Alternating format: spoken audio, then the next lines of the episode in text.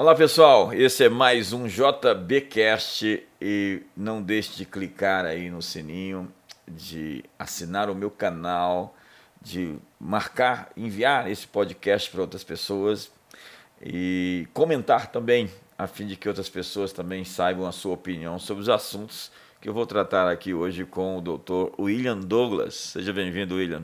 Muito obrigado, prazer estar mais uma vez contigo, meu querido amigo, né, JB Carvalho, Bispo JB Carvalho, e principalmente hoje com vocês que fazem parte aí dessa, dessa casa, dessa mesa, dessa conversa que você tem tido aí, tem trazido tanto assunto bom e para mim está sendo um privilégio estar contigo aqui hoje. Alegria, obrigado por, por atender nosso convite.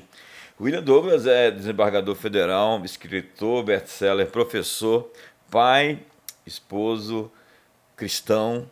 Sim. Fala um pouquinho da sua biografia, William. Você lançou um livro sobre concursos, esse livro ficou bem famoso. Você foi o primeiro lugar em muitos concursos no Brasil. Que concurso você foi é, premiado? Você saiu em primeiro lugar, segundo, terceiro?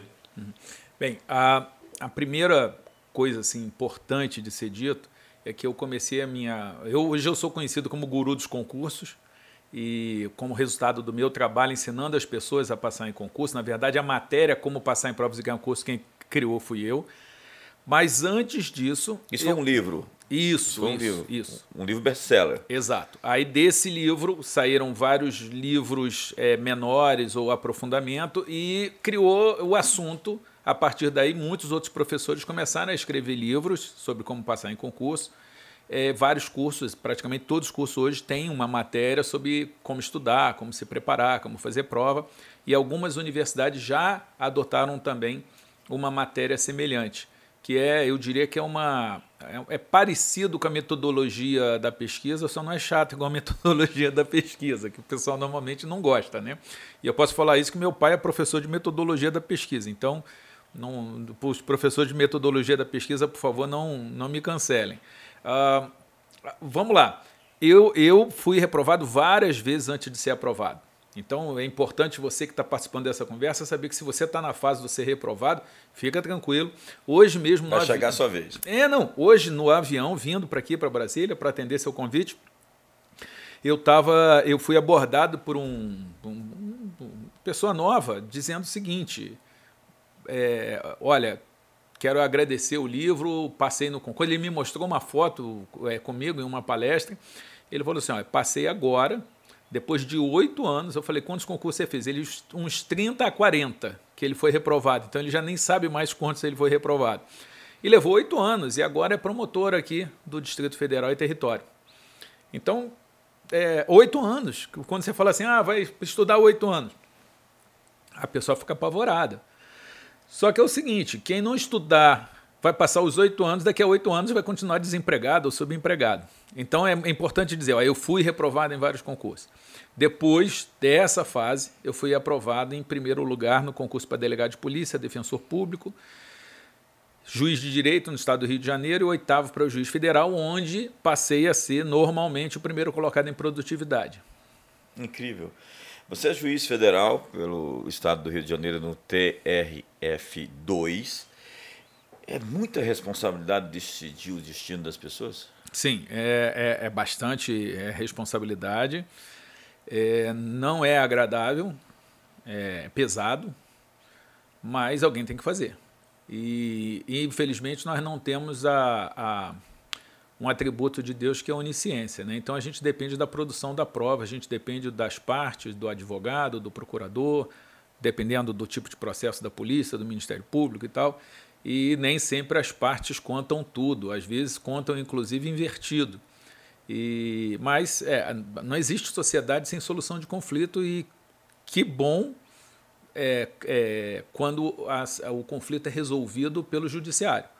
Porque se o judiciário falha na resolução do conflito, se as pessoas perdem a confiança no judiciário, as pessoas vão querer resolver por si mesmas e aí a gente passa a ter uma situação de caos, de insegurança é, social. Você é defensor de uma pauta racial. O Morgan Freeman disse que não era necessário ter um dia da consciência negra porque não é necessário ter um dia da consciência branca, nem um dia da consciência dos judeus. O que, que você acha dessa afirmação do ator americano? Eu gosto muito do Morgan Freeman, mas, é, embora ele já tenha feito o papel de Deus várias vezes, ele não é Deus e ele erra. E com certeza ele errou. Nós temos um, um dia na prática de, da consciência judaica, que é o dia onde nós lembramos do Holocausto e lembramos para que não aconteça mais. É, o, o, Morgan Freeman ele é quando diz o seguinte: olha, se a gente não falar de racismo, não existe racismo. Eu diria o seguinte: essa, a, minha casa está pegando fogo, minha mulher liga, olha, a casa está pegando fogo. Não, não, meu amor, se você não falar em incêndio, não terá incêndio. Não existe isso. Veja, é, eu, eu, defendo a, a, a pauta racial, o trabalho nessa pauta por motivos bíblicos Está lá em Provérbios 24 que se alguém está indo para o matadouro, que a gente tem que tentar evitar. Em Provérbios 31 diz que a gente tem que fazer justiça necessitada ao pobre, aquele que está passando. E qualquer pessoa que tiver dúvida, essa questão, foi bom você falar nisso, porque essa é uma das questões mais mal resolvidas do país hoje. Por quê? Você vai para a direita, Vamos começar pela esquerda. Você vai para a esquerda, é uma pauta identitária, é uma pauta de revanche, de ressentimento, de ódio, de violência.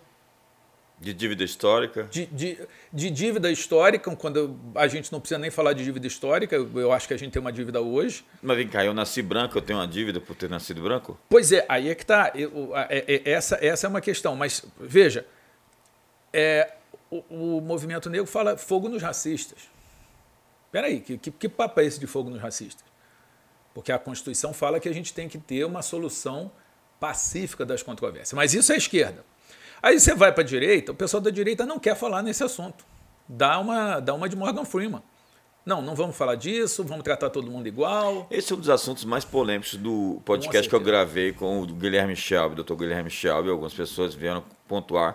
Foi maravilhoso tudo que foi dito, mas a pauta do racismo com relação aos negros precisa ser melhor esclarecido. Eu vou aproveitar sua presença aqui e vou tentar lançar luz sobre o assunto. É, então, é, os Estados Unidos têm um, uma história de racismo estrutural, banheiros separados e ônibus, lugares reservados, enfim. Mas o Brasil tem racismo estrutural? Pois é, o movimento negro sustenta que sim, a, a direita é, sustenta que não. Se você perguntar a minha opinião, eu te, eu te, digo agora, vou deixar muita gente chateada, mas eu não vejo racismo estrutural no Brasil. Eu acho que a gente tem uma estrutura é, complicada, mas que ela, ela não dá para se dizer ah, um racismo estrutural, até porque não existe dentro do sistema é, você pode ter um preconceito, você pode ter um monte de coisa, mas não existe um, um atos legais, não existe um comportamento estatal contrário. Ao contrário, né? O que a gente tem são as cotas, que são uma realidade. Então, você é a favor da política de cotas? Eu sou a favor da política de cotas é, para estudo e sou contra a política de cotas para é, o exercício. Então, Explica para gente. Tá. É, para o sujeito estudar, entrar numa universidade, entrar no Itamaraty ou numa escola militar, é, eu, eu entendo que a, a cota, com todos os defeitos que ela tem, ela ainda acelera um processo de compensação de desigualdade de, de, de capacidade de combate. É o mesmo que você chega é, e coloca duas pessoas para é, uma corrida e, e, o sujeito, um está com a perna machucada. Ou então, vamos, vamos um exemplo melhor. Nas corridas ali naquela pista de 400 metros, você vê que você não coloca todo mundo no mesmo ponto. Você bota um um pouco à frente. Então você acha que os descendentes dos é, afro-brasileiros eles têm é, uma desvantagem na corrida do sucesso? Vamos lá a partir de hoje, para você que está que, que tá aí e que tem dúvida se temos um problema racial ou não, vá em qualquer restaurante fino, vá em qualquer loja fina, vá em qualquer é, é, shopping fino, vai em qualquer diretoria, vai em qualquer tribunal e, e pega a foto dos, dos membros. Agora há pouco saiu uma, a foto do Tribunal de São Paulo, mais de 200, só tem branco. E, e aí, veja só, nós somos, um, vamos lá, 8% de, de, de negro, uns 43, 44% de, de pardo e o, uns 47% de, de brancos. Se você vai no 10% do topo dos mais ricos, você tem 80% de branco. Se você vai nos 10% do piso, você tem 70% de negro. Então, das duas, uma. Ou a gente vai ter que admitir que existe uma, uma que, que os brancos são mais competentes que os negros. Eu, eu me parece que a gente, de um modo geral, as pessoas sabem que isso não é, não é, um, não é, não é um, uma frase correta. Ou então você vai falar, opa, alguma coisa aconteceu aqui que por que, que tem 70% dos negros lá embaixo? Por que, que eu não entro num restaurante fino e consigo achar um, um negro? E ó, se você entrar num restaurante fino e achar um negro, você tem uma amostra disso, uma estatística, um, um, uma pesquisa que foi feita de maneira séria para mostrar que é, eu, por exemplo, a minha experiência aqui é que eu vou a todos esses lugares e encontro pessoas é, negras nesses espaços. Você está me dizendo que no ambiente jurídico. Não, né? não, não, não. Desculpe te interromper. É em qualquer ambiente. Eu estou pensando é, em matéria de promotores de justiça, o judiciário, é, servidores públicos de primeiro escalão, enfim. Há uma tentativa de é, colocar hoje as ditas minorias com o seu espaço é, que lhes foi então tirado por essa perspectiva de que eles não tiveram a mesma vantagem na jornada que outros tiveram.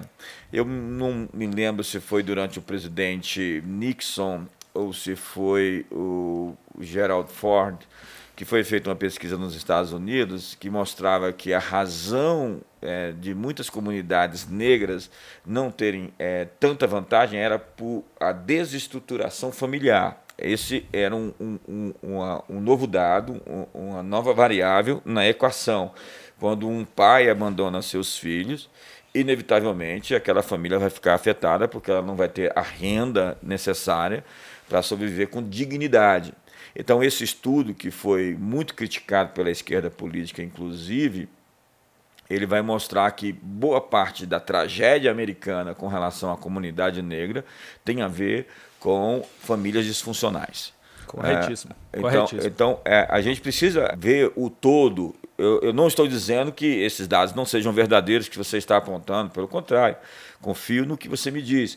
Contudo, nós precisamos saber se existem variáveis que modificam o resultado da equação. Não, você está perfeito, aliás, você, você é, um, é um pensador sofisticado, então você está sempre analisando as coisas é... Eu, por exemplo, lá nos Estados Unidos não sou, não sou branco, não. não. Você, você é uma branco. cota tranquila. Você é branco. eu sou latino. Vamos lá. Olha só. É, é, o dado de, de riqueza e o dado, por exemplo, de, de por exemplo, mulheres negras em cargo de gestão. Esses dados são estatísticos, são IBGE, então são, são, são científicos.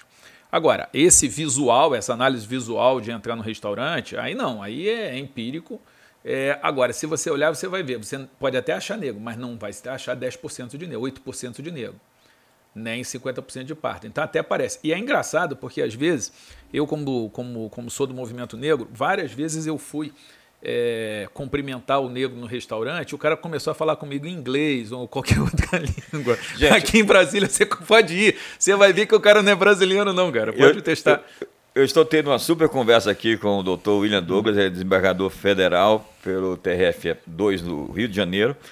E nós estamos falando sobre as questões raciais que envolvem eh, os negros no Brasil. Alguém me disse em um certo comentário: nós precisamos colocar pessoas negras na mesa. Ótimo, eu me comprometo com vocês a uhum. aprofundar ainda mais esse tema, porque o que a gente quer é entender todo o fenômeno, sem ser irresponsáveis e fazer uma.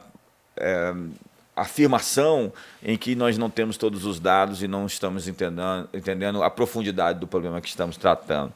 Mas, William, é, eu realmente acredito que nós estamos avançando em muitos sentidos e nós pensamos agora numa questão sobre Estado laico, que é um tema muito atual, e Estado ateu. Eu ouvi você falando de maneira tão apropriada e tão profunda sobre esse tema. Você quer dizer para nós aqui o que, que é um Estado laico? Tá, deixa eu só voltar um pouquinho no, no tema anterior. Eu quero te agradecer porque você é, é um conservador, é um intelectual, é um conservador. E normalmente os conservadores não têm coragem de falar desse assunto. Então, só de você levantar esse assunto já mostra que você está fora da curva. Eu quero Deixa... te agradecer porque você colocou essa a, a, pauta. Deixa eu falar como eu me sinto. Eu me sinto assim: se eu não puder é, debater um assunto que, qualquer que seja, eu não tenho é, segurança sobre esse tema para debatê-lo, é porque eu não estou pautado pela verdade. É, eu posso ser questionado no que eu creio. É, e quando eu sou questionado, o, a indagação é, vai afirmar o meu ponto ou vai me fazer reavaliar. E eu não tenho problema nenhum, eu não tenho problema de ego para tentar sustentar uhum. algo que eu acredite que não possa ser mudado. Por isso que eu digo, essa conversa de Deus, de futebol e de religião, elas são amplamente discutíveis. Ah, sim, não, com certeza. É, é...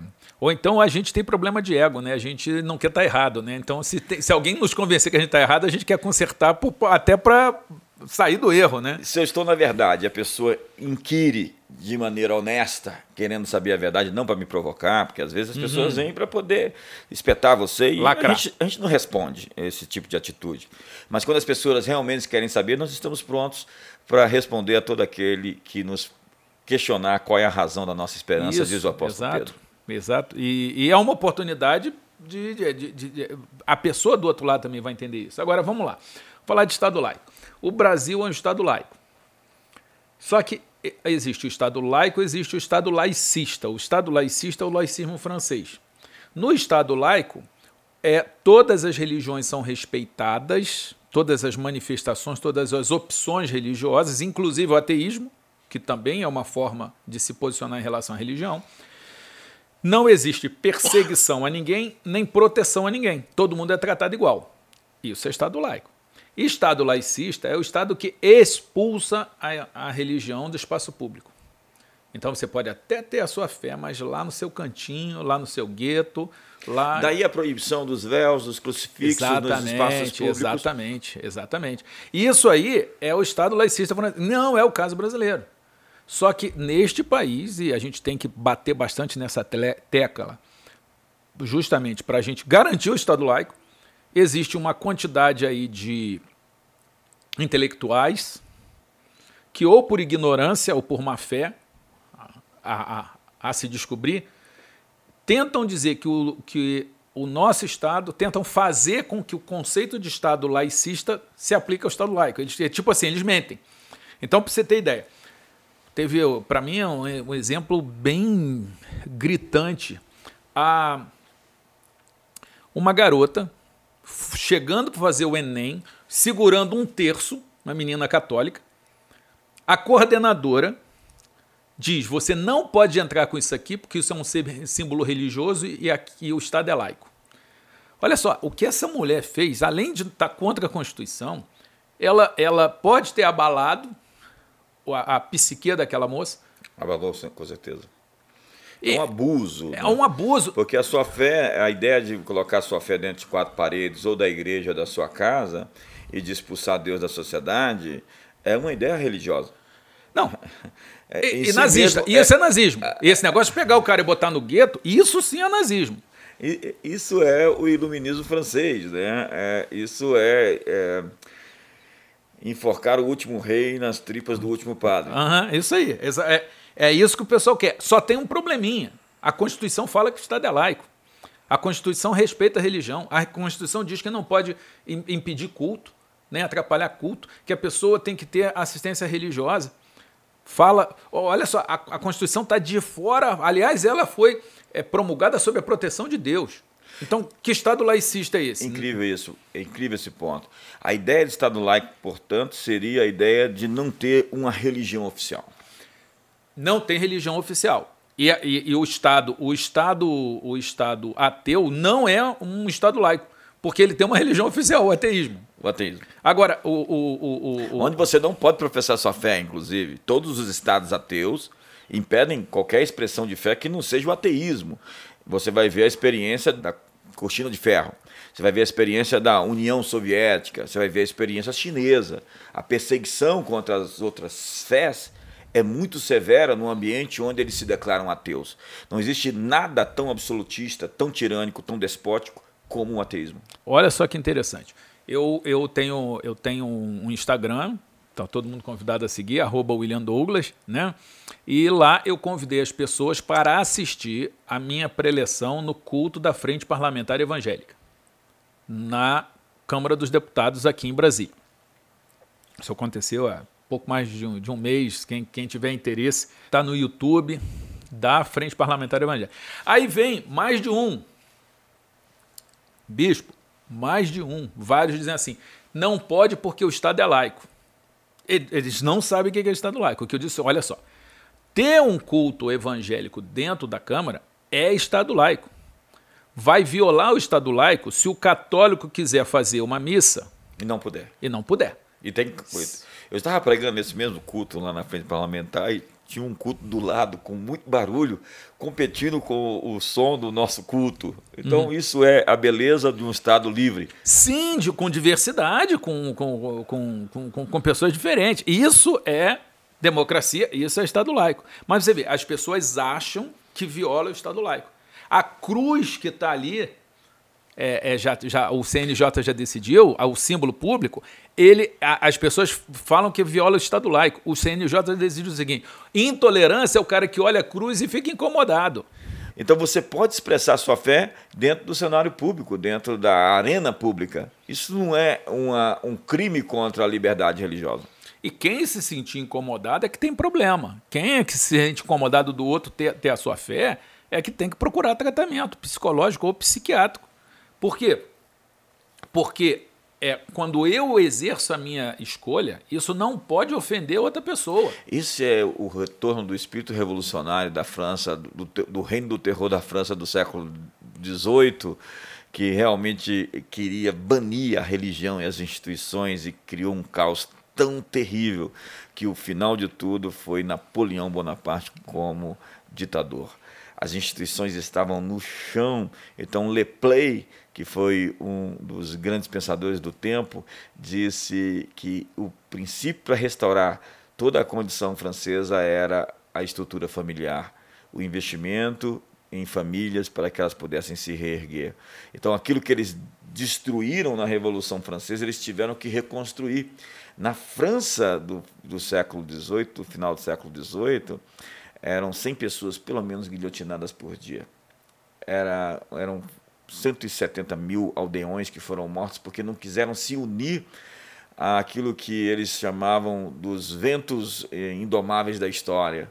É, o fim da história. A história tem um fluxo, ela está caminhando para algo. Se você não se juntar a nós, você é um retrógrado e você deve ser eliminado. Então eles mataram muita isso gente. É, mas isso, isso, é o povo que fala liberdade, igualdade e fraternidade. Imagina se é falasse outras palavras. Isso é religião. O fim da história, a história tem uma força inanimada, uma força anônima que a conduz. Então você tem que se juntar a nós. Esse é o fluxo do materialismo histórico, a revolução bolchevique logo depois. Enfim, nós não estamos tratando de ciência. Nós temos que ver no discurso político aonde termina a política e onde começa a religião porque de fato existem religiões seculares, religiões que aparentemente trabalham com aspectos científicos, mas são na verdade, cientifismo, uma ideia equivocada sobre os fatos, sobre o que de verdade são as coisas. Mas, William, deixa eu falar uma coisa para você aqui. O Osiris Silva, ele teve no Roda Viva esses dias, e ele falou sobre o porquê o Brasil não ter nenhum prêmio Nobel. É incrível porque ele estava no jantar em Estocolmo e ali tinham três membros do comitê do Prêmio Nobel que indicavam os candidatos. E ele chegou àqueles é, membros e perguntou para eles por que razão o Brasil não tinha ninguém. Já que o Chile tinha, a Argentina tinha. E um daqueles membros do comitê disse para ele uma frase dramática: Vocês brasileiros são destruidores de heróis. Quando aparece um candidato brasileiro, todos vocês jogam pedra. O que você diz sobre essa afirmação? Você concorda com ela? Infelizmente, eu concordo. O Osiris Silva, que pode ser classificado como um herói brasileiro, né? tem uma contribuição extraordinária com o desenvolvimento da aeronáutica. O Brasil é o terceiro maior produtor de avião do mundo. É, a gente tem aí a Embraer com um, um caso de sucesso. E ele está certo. Agora, eu acho que a gente está piorando. A gente está piorando. Mas não, não, vamos desanimar, não. Não vamos, não, vamos, não vamos ficar deprê, não, gente. Vamos é, é virar esse jogo, mas que. É, é, crime ser bem sucedido no Brasil? É ofensa pessoal. Como já disse. é ofensa pessoal. Mas deixa, deixa eu dizer, a gente está chegando ao ponto é, em que a gente está construindo heróis invertidos. Porque uma coisa é tem um herói e você apedreja, é verdade. Agora, o outro é um cara que não é herói, é constituído como tal. Isso é, é, é, Nós vamos então falar aqui do caso do mendigo. É, é, e tem uma musiquinha rodando aí, eu vou passar esse vídeo para você ver. Dá uma olhadinha. O que o mendigo fez para se tornar um herói? Adotou uma criança abandonada. Não. Apagou fogo de uma casa. Não. Salvou uma pessoa afogada. Não. O que ele fez para ser um herói? Encontrou um foragido. Não. Impediu o roubo de bandido. Não. Prendeu um assassino. Não. Transou com uma mulher e deu detalhes pro Brasil. E se tornou amado por um monte de imbecil. Ah, então foi só isso? Sim. Nós vivemos ainda na da era do pão e circo. Ah, é, esse povo está só no circo, né? É, é, tá pior do que pão e circo. É, é, olha só, esse caso, o que eu mais vezes a gente é, é, são pessoas esculachando os políticos. Ah, o político isso, o político aquilo. Ah. Só que esse cidadão, ele foi procurado por mais de um partido para lançá-lo. E ele tem chance, porque o, o Instagram dele é, deu um salto tremendo. É, se tornou uma celebridade. É uma celebridade com, com risco de se eleger. Aí o que, que você espera desse cidadão? Que expõe uma mulher. Onde, tá o, onde estão as feministas? Eu gostaria de saber. Eu gostaria de saber. Eu ainda estou tentando entender o que, que ele fez de diferente. É, a verdade é que a mulher é uma mulher bem sucedida, ela era de academia, muito bonita, e ela tinha um marido que era, me parece, personal trainer, muito musculoso, que encontrou ela naquela condição, naquele momento, e machucou bastante o mendigo, e isso fez ele virar um herói. Apanhado, marido traído. Na verdade, nós temos aí, senhoras e senhores, valores extremamente invertidos uma sociedade que celebra aí, não sei qual é a edição do BBB, é, que tem ídolos como Anitta. Nós temos é, anti-heróis, falsos heróis e parece que as coisas chegaram ao fundo do poço e no fundo do poço tem um alçapão. Mas a primeira lição dos buracos é pare de cavar. Você vê o futuro do Brasil, o que, que você enxerga? Eu, eu sou um otimista. Eu ainda creio que a gente vai melhorar. Acho que a gente está melhorando. É, devagar, muito mais devagar do que deveríamos, mas acho que a gente está melhorando. É, é, para tentar ser menos otimista e um pouco mais realista, a gente está melhorando em muita coisa e tem algumas coisas que a gente está retrocedendo. Então eu tenho a esperança de que a gente consiga é, levar as pessoas a refletir e que as pessoas escolham o melhor. Mas o, o destino do Brasil está indefinido. É, acho que essa eleição agora desse ano é, diz muito do que vai ser o Brasil do futuro. Qual o Brasil, quando a pessoa estiver ali apertando um número ou outro, ela vai estar tá escolhendo é, qual o futuro que a gente vai ter, sem dúvida nenhuma. Se você pudesse definir numa frase qual a mensagem da sua vida, qual seria essa frase? Eu também pensei a primeira vez que eu isso, pensei bastante. Na verdade, eu ainda tive que fazer o seguinte: chegar em casa e perguntar para minha esposa. Perguntei para disse: "O que seria a mensagem da minha vida?" Ela olhou para mim, riu e disse: esticar as pessoas. boa, boa, boa. Você gosta de fazer as pessoas serem maiores, esse é o seu chamado, de Legal, desafiar as legal. pessoas. Depois, ela, no outro dia cedo, ela disse: Olha, a mensagem da sua vida é ser um pai. Eu gosto disso porque é isso que diz o Bill Johnson. Meu maior desafio é ser um pai. E um pai cria um ambiente onde todos sonham. Vou deixar você pensar. Vou Conversar deixar com a você perguntar para a esposa. E depois você me responde, eu digo para todo mundo. Livros, você tem quantos livros escritos? É 62 que vão passar a ser 64 em um mês. Além de escrever livros, você faz alguma coisa, outra coisa da vida? Sua família, você tem quantos filhos? Eu tenho três filhos, uma moça de 20 anos, um rapaz de 14 e um rapaz de 12. Você é cristão? Você congrega em que igreja? Eu sou cristão, é, vou citar, salvo engano, Martin Luther King, dizendo que eu não sou o que eu devia ser, não sou o que eu queria ser, não sou o que eu vou ser um dia, mas graças a Jesus Cristo eu não sou mais quem eu era. Incrível. Essa, essa frase não é minha, mas pode descrever a minha situação. É, também gostaria de dizer que é, eu creio que Jesus é, me salva, vai me levar para o paraíso, mas antes de me levar para o céu, é, Jesus é, tirou um pouco de inferno de dentro de mim. Porque eu seria um pai muito pior, um marido muito pior, um juiz muito pior, um professor muito pior, se não fosse essa influência de Cristo. Então a sociedade é muito melhor por conta da fé cristã. Eu não tenho a menor dúvida. Eu não tenho a menor dúvida. Pelo menos no meu caso, Não, às vezes a pessoa chega, começa a me elogiar por alguma razão, eu falo assim: olha, não sou eu. Tá, quando eu fiz uma campanha para mandar, mandar água lá para o governador Valadares, muita gente me elogiando, falou: olha só, o William não é isso não.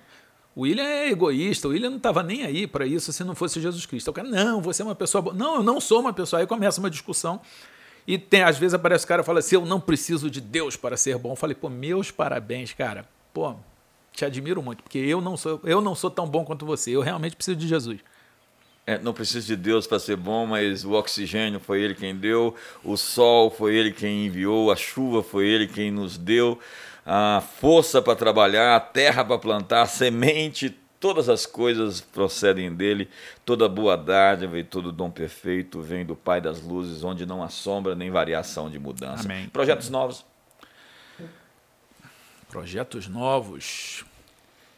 Olha, eu estou extremamente entusiasmado que lá, como desembargador federal, a gente está montando uma, um trabalho para fazer transação tributária, que é um negócio que as pessoas acham que não é possível e a gente vai conseguir vai regularizar a vida de muita gente, principalmente de gente pobre, que não tem acesso à defensoria, porque o pessoal diz que é empresário, mas é empresário pobre, não tem direito a advogado que está sem dinheiro, está quebrado. Na minha vida, como professor, eu tô, vou fazer uma palestra, uma palestra, tipo uma palestra show, né? Um, tipo um stand-up, eu tô, tô bem animado com isso. Tô, tô lançando livro, e então tem muita coisa acontecendo, tô, tô bem animado. Ah, e tem uma coisa muito boa também. Estamos conversando com a Caixa Econômica Federal para aumentar o acesso a microcrédito, que é um negócio muito legal. Que você tira, você tira o pobre da mão da agiota e tal. Incrível isso. Isso é um, é um projeto muito revolucionário, muito disruptivo. Quando você dá a oportunidade das pessoas terem a dignidade de ter seu próprio negócio com é, um investimento mínimo que você põe na mão deles e eles têm um desenho de algo que eles querem fazer e você pode fomentar isso. O, o microcrédito é a evolução daquela frase de que você não deve dar o peixe, você deve ensinar a pescar. É o capitalismo social, né? É, é, é dar o peixe estraga a pessoa. Você tem que não dar o peixe, mas ensinar a pescar. O microcrédito é o dinheiro para ele comprar a vara de pescar. Incrível É essa que é a ideia. Incrível. Sem dizer que, como dizia a Madre Teresa de Calcutá, as pessoas dizem para eu não dar o peixe, mas eles estão com fome agora. Então eles precisam comer. Obviamente que nós temos que ajudá-los, mas obviamente que temos que criar uma plataforma para levá-los desse ponto de necessidade para um ponto de provisão onde eles possam eles mesmos provocarem isso. Williams, vamos fazer um bate-bola aqui. posso, Pois deixa não. eu só. Programa social tem que ter porta de entrada. E Você acabou de falar, ci- citou a, a extraordinária Madre Teresa de Calcutá. Mas tem que ter porta de saída. Incrível. É, é, é a, o, o, o, problema do Brasil, ele, ele, a gente até, olha só, o que se, dis, de, se distribuiu de dinheiro na pandemia, o que se colocou de, de pessoas que estavam sumidas. Esse pessoal entrou, entrou para banco público. O que a Caixa colocou de milhões e milhões de pessoas que não existiam. Aliás, o Pix é outra coisa extraordinária. É, é, é, o Pix você, você tirou do pobre aquela dependência que ela tinha de um cara que tinha um talão de cheque para trocar. Sem falar nas taxas bancárias, que você toda vez que você transferia alguma coisa era sete reais. Se você multiplica aí por milhares, milhares de transações anuais, quanto que se perdeu o sistema bancário, os donos dos bancos? O Estado profundo, é, eles estão um pouquinho com raiva desse Pix, viu? É, pois é, e olha só, sete reais para a gente não é nada, mas é, lá, lá, lá no, no, no, na, na Educafra, onde eu trabalho, sete reais, o cara vai e volta para casa. Não, e se ele não tem isso, ele vai a pé. E se você multiplica aí por cinco transações, que sejam dez transações, você tem 70 reais. Então isso no final do mês... Comparado, é, é, comparado com, com o valor do salário mínimo, você vai vendo, opa, peraí, isso aqui, nesse orçamento, 70 reais é dinheiro. Incrível. A Renata Barreto diz que tudo vai bem, a economia está ótima se o governo não atrapalhar. E governo, digamos, os três poderes. Não estamos falando do executivo, estamos falando dos três poderes. Se, inclusive, o judiciário não atrapalhar e com o plano que tem por aí de acabar com o PIX. Né? Tem gente muito com raiva do PIX, porque o PIX está dando às pessoas a liberdade econômica sem ter que ser taxado pelos bancos por transações bancárias. Mas tem, tem alguém pensando em acabar com o PIX? Há rumores. Isso é, isso é motivo para a pessoa ir para a rua. É, eu, Porque isso é, olha só, o Pix tirou muito dinheiro dos bancos e, e botou no bolso do pobre. Cara. É incrível, é incrível. Realmente é uma super medida que foi é, do governo é, federal, que tem realmente, é, na minha opinião, feito um super trabalho em muitos aspectos. Vamos lá fazer um, um bate-bola rapidamente aqui. É, eu vou falar uma coisa e você me responde. Uma cidade. Niterói. Niterói. Onde eu Niterói moro. é bem. Cidade bem Sorriso. Bem única. Um livro. A Bíblia, não tem como. Um amigo. Eu sou um homem abençoado, eu, eu tenho que citar um, uma meia dúzia. Cite três. Meu primo, Fábio, o André, meu cunhado. Poxa. É... Tem gente que vai ficar de fora. Pois é, é, é, é, é criminoso. O Vitor Marcelo, que era advogado e agora entrou para o TJ pelo que da advocacia, seria assim: se eu tivesse que escolher três, seriam ele. Um hobby. Discutir. bater, bater uma boca por, por escrito oralmente. Essa aqui eu acho que eu sei qual que é. Um prato Será que aquele restaurante lá de Fortaleza que você vive falando para mim? Olha, olha só, prato também, eu, é, é, eu tenho um pouco mais de pratos prediletos do que amigos verdadeiros. olha só, o, o, o Sirigado Abel Munier lá do, do restaurante La France, eu, eu, já, eu, eu e Nayara, a gente já pegou avião no Rio de Janeiro, fomos até o Ceará jantamos, dormimos e voltamos no outro dia para esse prato. Que incrível. Mas olha, tem, pô, na, na, na Gruta de Santo Antônio tem o, o povo William Douglas, é um, é um prato que leva meu nome, então eu não posso deixar de citar. Ah, um bacalhau azedo pipo, olha só, um, um arroz, feijão com ovo frito e uma saladinha de tomate, um limão também, é um espetáculo. Pizza, olha só, isso é... Incrível. Um, uma canção Olha, tem muitas, mas eu gosto muito daquela que fala assim: eu não preciso ser reconhecido por ninguém. Toque no altar ou é trazendo a Toque no altar. Eu não preciso ser reconhecido por ninguém, né? A, a tua presença me basta. Um sonho.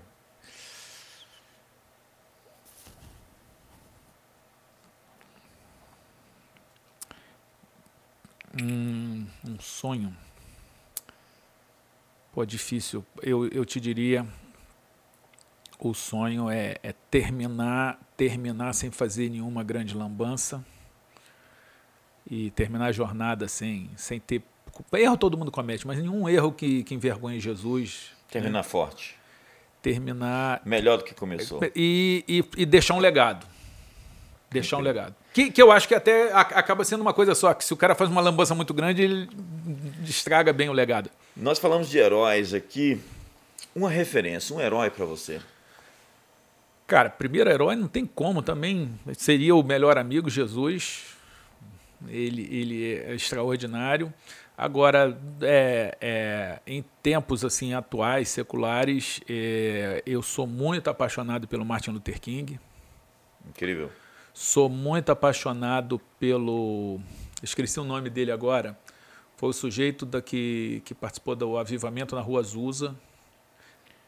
Que, que ele, ele, ele estudou debaixo de muita discriminação racial esse cidadão ele simplesmente ele conseguiu estudar debaixo de, de muita dificuldade e ele proclamou o que falta em boa parte do, da questão racial no Brasil e nos Estados Unidos. É o seguinte: a solução para o racismo não é ódio, a solução para o racismo é amor.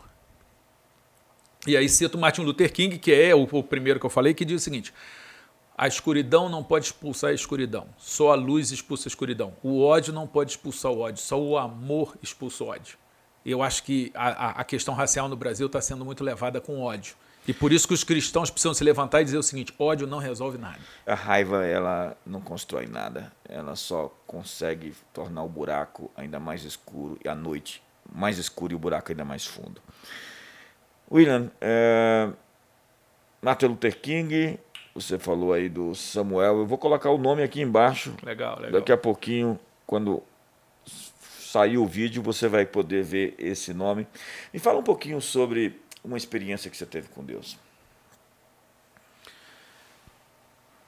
Eu tenho muita experiência muito marcante com Deus. A minha filha tinha uma doença degenerativa incurável e a gente começou a orar. E na sexta-feira, antes de, o tratamento ia começar na segunda, um tratamento paliativo. E na sexta-feira eu orei com um amigo meu, Rogério Grico, que também pode entrar nessa lista de amigos, já, tá, já é um aí que eu cometi uma grande justiça, que é um, que é um super brother. Ele orou e Deus falou no meu ouvido. É, eu escutei essa oração. Na segunda-feira o médico não entendeu nada, porque ele tinha laudo, tinha raio-x, tinha tudo, ela tinha síndrome de Legg-Pert, para quem quiser pesquisar, ver a desgraça que é, e estava curada. Jesus cura, Jesus salva, Jesus transforma, Jesus liberta. Nós estamos aqui com um juiz, um desembargador federal, que está falando que ouviu Deus falar e viu, presenciou o milagre na vida da sua filha. Nós estamos realmente vendo tantas pessoas na sociedade sendo tocadas por aquele que vive, que sempre foi quem sempre será. Jesus Cristo é o mesmo hoje, ontem e para sempre será o mesmo. E ele pode entrar na sua casa, na sua família e pode fazer grandes feitos, se tão somente você puder convidá-lo. Então convide-o nesse dia a entrar na sua vida, a entrar na sua família, a entrar nos seus negócios. Você não tem nem ideia do que pode acontecer a partir do momento em que você chama Deus para dentro da sua vida, dentro dos seus afazeres, dentro dos seus negócios, dentro da sua família.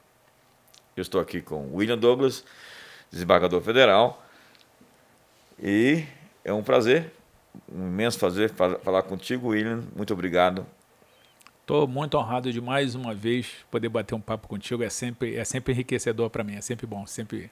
Só que dessa vez foi um papo público, né? isso, né? Essas isso, conversas isso. a gente sempre tem de maneira mais é, privada. E hoje nós tivemos aqui a oportunidade de estar juntos. Um grande prazer. Não deixe de clicar aí no sininho, não deixe de assinar meu canal. Comenta, diz o que você pensou, coloca aí os seus argumentos, os seus pensamentos e envia esse podcast, esse videocast para outras pessoas. Vejo você então na próxima. Um abraço.